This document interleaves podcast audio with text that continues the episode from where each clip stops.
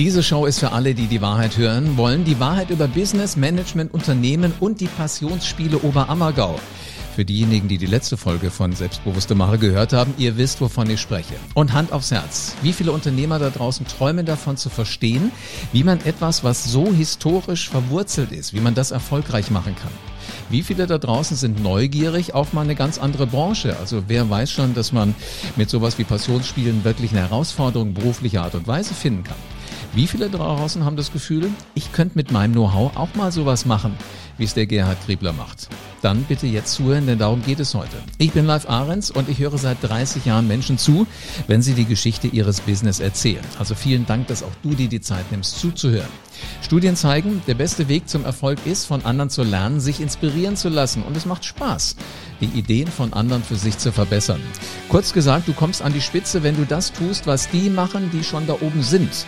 Also heute zum zweiten Mal zu Gast Gerhard Griebler, der unglaublich umtriebige Mann. Grüß dich, Gerhard. Freut mich, dass du wieder da bist.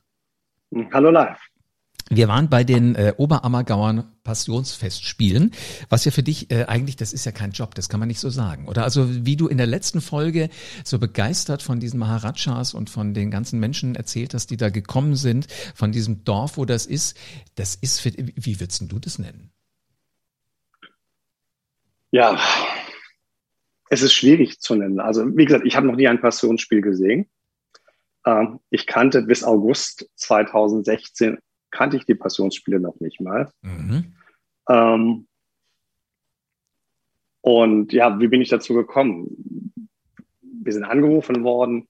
Schaut euch mal die Ausschreibung an. Das wäre was für euch. Ah, bin ich immer sehr vorsichtig, weil Ausschreibungen viel Arbeit sind. Es wird viel Know-how abgezogen. Ähm, und dann kriegst du immer so ein leichtes Lächeln und man sagt dir, dass große Konzerne doch das bessere Konzept hatten.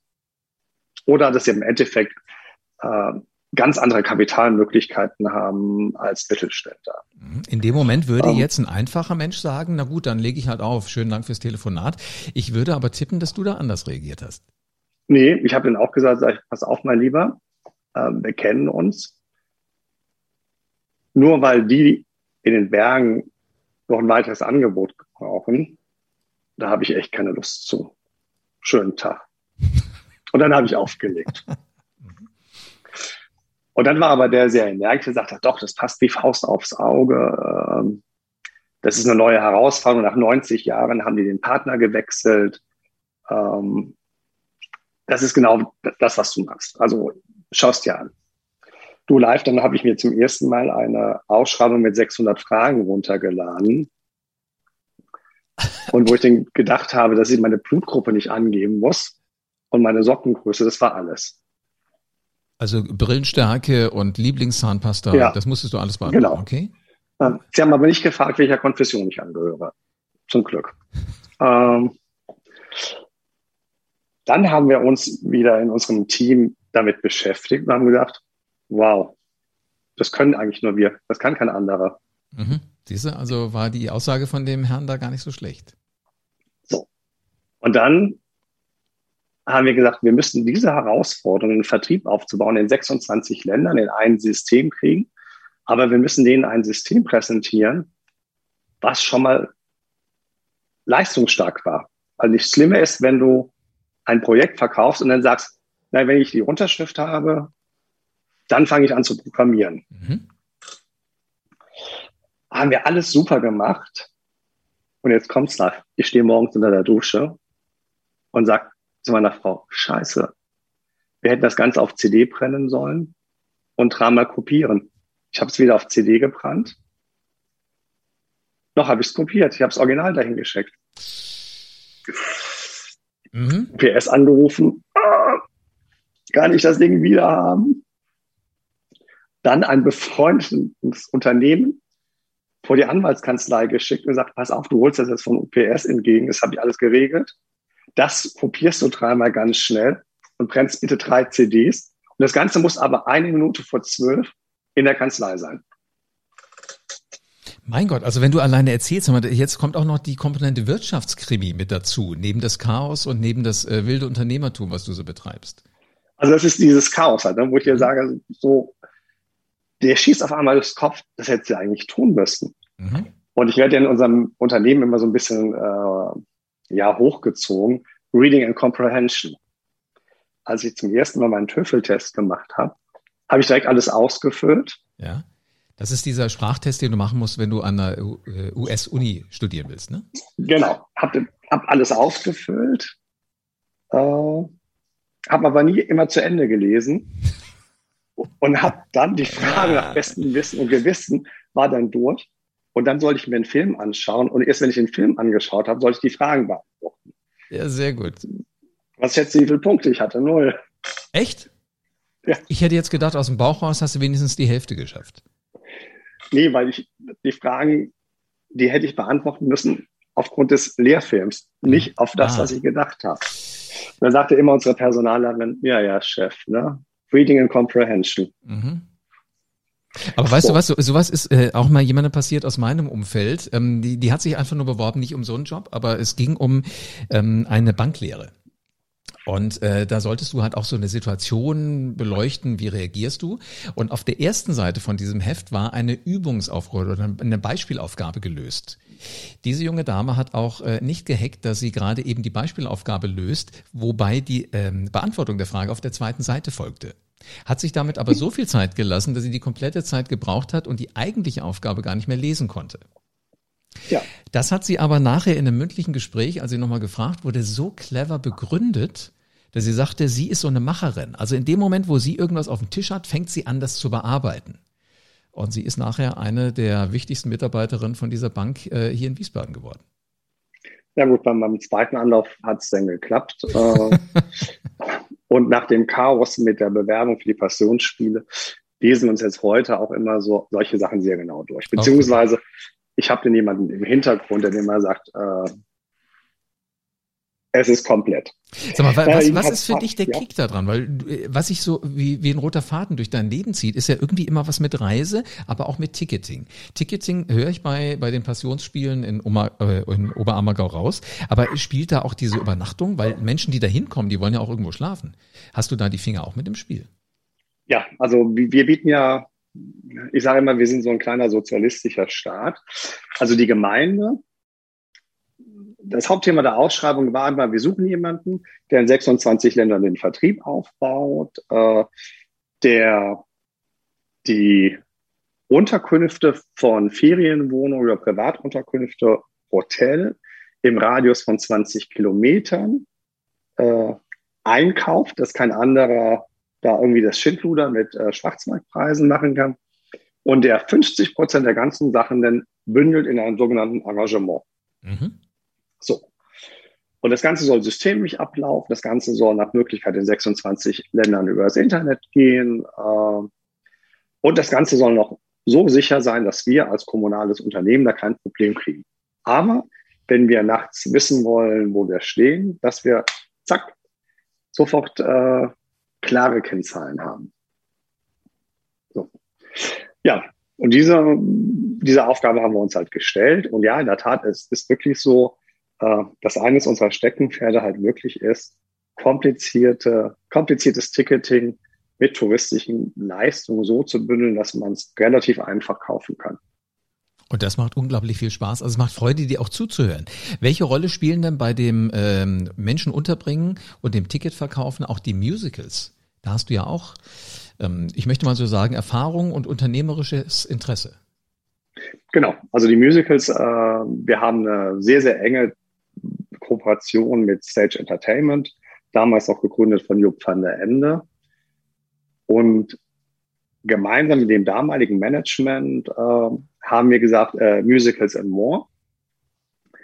Und sind 2003 dann wirklich als gestartet, als wir als Touristikunternehmen, Stage als Produzent und Ticketunternehmen mit diesem Business. Und da waren wir mega erfolgreich. Es gab Jahre, da haben wir 15, 16 Millionen Euro mit diesem Geschäftsmodell umgesetzt.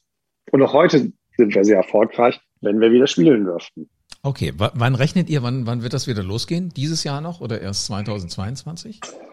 Nein, also ähm, ich selbst bin der festen Überzeugung, dass wir ab Ende September, Anfang Oktober in die Normalität gehen. Weil dann Bundestagswahl war und wir bis dahin alle eine Impfung kriegen sollten. Nein, ich glaube einfach, dass wir bis dahin äh, das Chaos, was wir haben, und dafür gibt es ja keine Blaupause für das, was momentan passiert. Und ähm, ich bin jetzt noch international sehr viel unterwegs. Du glaubst gar nicht, welche Hochachtung Amerikaner, Italiener, äh, Engländer gegenüber Deutschland haben, weil wir da Meister der Krisenbewältigung sind. Wo kommt das her, dass man das im Ausland so sieht, aber dass wir das nie begreifen? Na, wenn du dich im Ausland, ich unterhalte mich halt mit sehr vielen Branchenkollegen im Ausland, die ja gleichzeitig meine Kunden sind, die seit acht Monaten nur noch von ihrem Ersparten leben. Da gibt's keine November-Dezember-Hilfe, da gibt's ja. keine Fixkostenhilfe. Ähm, also ich selbst ähm, habe noch ein anderes Unternehmen mit meiner Frau. Ich muss einfach sagen, bei uns hat die November-Dezember-Hilfe hervorragend geklappt. Also bei uns hat auch das Kurzarbeitergeld geklappt. Bei uns hat äh, auch die Fixkostenhilfe. Also ich glaube, das ist bundesländerabhängig.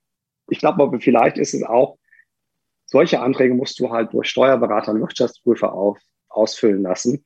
Die darfst du nicht selbst, so wie ich als Chaot. Ich hätte wahrscheinlich wieder irgendwas falsch angekreuzt äh, und hätte dann vielleicht nichts bekommen. Wer weiß, bei dir, wenn, wenn du Chaos anrichtest, scheint dir immer was Gutes dabei rauszukommen. wer, wer weiß, was dann gekommen wäre. Alle Zahlungen gleich zwei, dreimal. Was für ein Unternehmen ist das, was du noch mit deiner Frau hast? Also ich betreibe mit meiner Frau ein Eisstadion und eine Kochschule. Mhm. Und wir sind hier in, äh, im Norden sind wir Kult.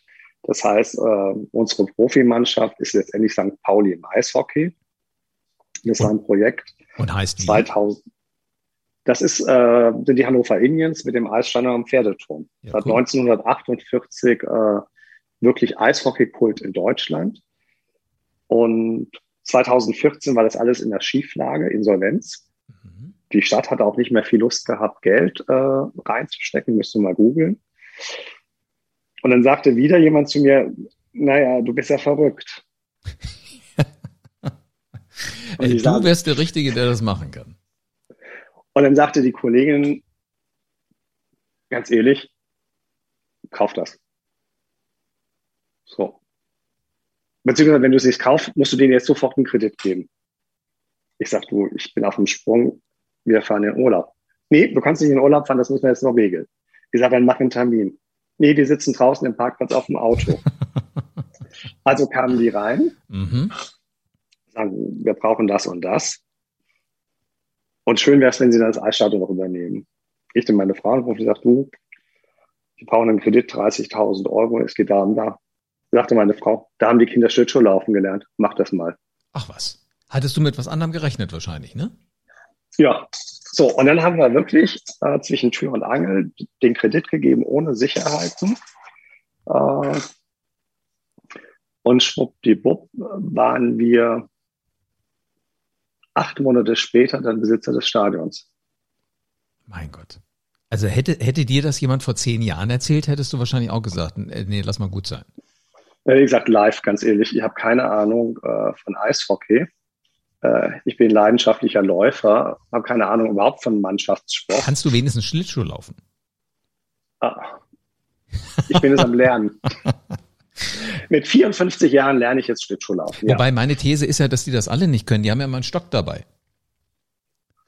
Ja, und sind auch immer nur zwei Minuten auf dem Eis. Also insofern. Äh, das hören jetzt hoffentlich besser deine Mannschaftsleute nicht, sonst kriege ich gleich hier einen auf den Deckel. Aber sag mal, also das ist das Eishockeystadion. Gehört das Team dann auch dazu? Ist das ein Unternehmen, Team und Eishockeystadion? Nein, nein, nein. Also es war anfangs war es ein Unternehmen, dann haben wir es aber getrennt. Weil es gibt nichts Schlimmeres äh, als Gesellschafter, die glauben, nur weil sie Gesellschafter sind, äh, mitreden zu können. Mhm. Wir sind freundschaftlich verbunden. Wir gehen heute, äh, ich koche nicht nur für die Mannschaft, sondern ich koche auch für äh, die Gesellschafter der, der ersten Mannschaft. Es ist wunderbar. Ich kann auch wunderbar äh, blöd daherreden, weil ein paar Floskeln kennt man halt von den Mitarbeitern. Du meinst, wenn es um, um, um Eishockey-Talk geht? Genau, ne? Ja. Zum Motto, ah, die haben heute mal wieder Pussy-Hockey gespielt und geht ja gar nicht. Ja, aber letztendlich nein. Ich habe keine Ahnung und dann ist es auch gut, wenn man als Gesellschafter nicht einfach nur drin ist, um Gesellschafter zu sein. Was, also fasziniert, also was fasziniert dich dann daran? Weil ich hätte gedacht, dass du jetzt aus jeder Pore Eis rausschwitzt. Nein, was mich fasziniert hat, war die marode Immobilie, die ich nach fünf Jahren wirklich zu einer Top-Immobilie entwickelt habe. Also das Chaos in der Bausubstanz mhm. äh, mit vernichteten Energiewerten, so sind wir heute energetisch äh, an der Spitze. So, und dann aber auch wie ein Trüffelschwein nach Fördertöpfen zu suchen in Europa und in Berlin. Und ich freue mich einfach, wenn ich hier bin und sehe die Menschen, die zum öffentlichen Lauf kommen. Es ist auch schön, du gehst durch die Stadt und die sagen, Mensch, danke, dass Sie sich damals im Eisstadion angenommen haben. Also man erkennt dich auch. Jeder weiß, dass du der bist, der das damals äh, unter die, seine Fittiche genommen hat. Also wir haben auch, wir, wir haben sehr viele Leute, also Hannover ist wirklich so klassisch Eislaufen. Also wir haben Menschen, die kommen tatsächlich in der Saison jeden Tag. Zum Teil kenne ich die mit Namen. Mhm. Wir haben Menschen, die haben hier als Kinder Schlittschuh laufen gelernt, haben dann später die Eisdiskos hier geholt, haben später bei der Eisdisco ihre Partnerin kennengelernt. Ist das? Also es ist der das Wahnsinn, was für also, Geschichten. Also, das klingt ja eigentlich alles so schön, um wahr zu sein. Dann wird der ein oder andere denken, ich, ich telefoniere jetzt hier gerade mit irgendeinem Engelchen, was äh, zugeschaltet ist direkt aus dem Himmel. Gibt es denn auch Momente, wo du mal gesagt hast, verdammte Hacke, da musste ich auch mal richtig Lehrgeld zahlen? Da musste ich richtig Lehrgeld bezahlen. Da ist was schiefgegangen, ich konnte nicht schlafen, weil da brauchte irgendjemand wieder Geld oder ich musste Geld zurückzahlen, ich musste irgendwas nachschießen? Nee, also es gab schon Momente, wo ich auch gesagt habe, da muss ich mal zwei Tage länger drüber nachdenken. Das war die Absage der Passionsspiele. Du musst dir einfach vorstellen, wir waren keine sechs Wochen mehr vor der Premiere und wir waren ausverkauft. Und dann kriegst du so eine Nachricht, wir spielen nicht. Ach, jetzt im letzten Jahr meinst du? Ja. Mhm. So, und jeder, der weiß, der mal der, im Ticketing war, was heißt eigentlich Rückabwicklung? Mhm. So, um, um mal eine Größenordnung zu bekommen, die Passionsspiele, alleine die Produktionskosten sind 40 Millionen Euro für 100 neuen Aufführungen. Holla. Und wir machen einen Umsatz 200 Millionen Euro plus. Mhm. So, und jetzt kriegst du die Information, rolle rückwärts und in vier Monaten wollen wir wieder anfangen zu verkaufen. Also erst abwickeln Saison 2020, um dann neu zu verkaufen 2021. Genau. Und dann sagst du, alter Schwede, kriegst du überhaupt das Geld so schnell von der Bank zur Verfügung? Du hast in 26 Ländern verkauft. Du hast Pandemie. Ähm, du, du kannst nicht mit der vollen Mannschaft fahren, weil es auf einmal Abstandsregeln gibt. Äh, Parallel dazu wurde das, wurden wir kurz vor den Playoffs, wurde das Eisstadion geschlossen. Und du sagst erstmal, wuff. Also das war wirklich so, so zwei Tage war, waren wir so gelähmt, weil wir gesagt haben, das hat noch nie jemand gemacht. Mhm. Und dann kam es aber, dass wir gesagt haben, so, Schluss aus, ganz kreativ. Wie gehen wir ran? und hatten dann innerhalb von drei Wochen den kompletten Plan. Und wir haben die gesamten Tickets, über 100 Millionen Euro Überweisungsträger zum 30. Juni abgewickelt. Unglaublich. Also da sind auch Energien irgendwie in dir drin, die äh, kommen dann zum Tragen und dann läufst du zur Hochform auf, höre ich hier raus. Wie in dem letzten Postcast, wenn das Chaos groß ist, mhm. ist es die größte Challenge. Dann funktioniert das. Ich wollte diese, diese beiden Folgen eigentlich nennen, oder vielmehr, ich habe ursprünglich an eine gedacht, Veränderungen machen selbstbewusst. Ich glaube, ich werde sie umbenennen in eine Prise Verrücktheit, eine Prise Chaos. Das macht einen selbstbewussten Macher aus. Ja, macht aber wirklich. Oder? Ein schöneres Schlusswort kann man jetzt nicht haben. Und äh, so ein sympathisches Lachen wie von dir. Gerhard, vielen herzlichen Dank für zwei unglaublich interessante Podcast-Folgen. Lieben Dank, live. Und ich bin gespannt. Für alle, die jetzt hier so zugehört haben da draußen und die denken, jetzt mache ich es endlich, jetzt probiere ich mal was aus. Vielleicht auch was, was äh, gar nicht gehen kann. Also, egal wie groß deine Bedenken und deine Zweifel sind, wie oft du dir jetzt gerade die Haare gerauft hast, kannst ja übrigens mal googeln, wie viel von den Haare raufen bei Gerhard Griebler noch übrig geblieben sind. Hör zu, wenn erfolgreiche Menschen von ihren Erfahrungen berichten und abonniere diesen Podcast jetzt, weil ich äh, suche ständig nach Menschen wie ihm. Und die erzählen hier ihre Geschichten. Und dann nimm jetzt schon mal all deine Energie zusammen, bitte. Verlass deine Komfortzone und stell dir vor, wie sich's anfühlt, wenn du erfolgreich geworden bist und entscheide dich jetzt und nimm dein Leben in die Hand. Bleibt mir nur noch eins zu sagen. Du hast jetzt eine Aufgabe, lieber Macher. Lege los und veränder die Welt.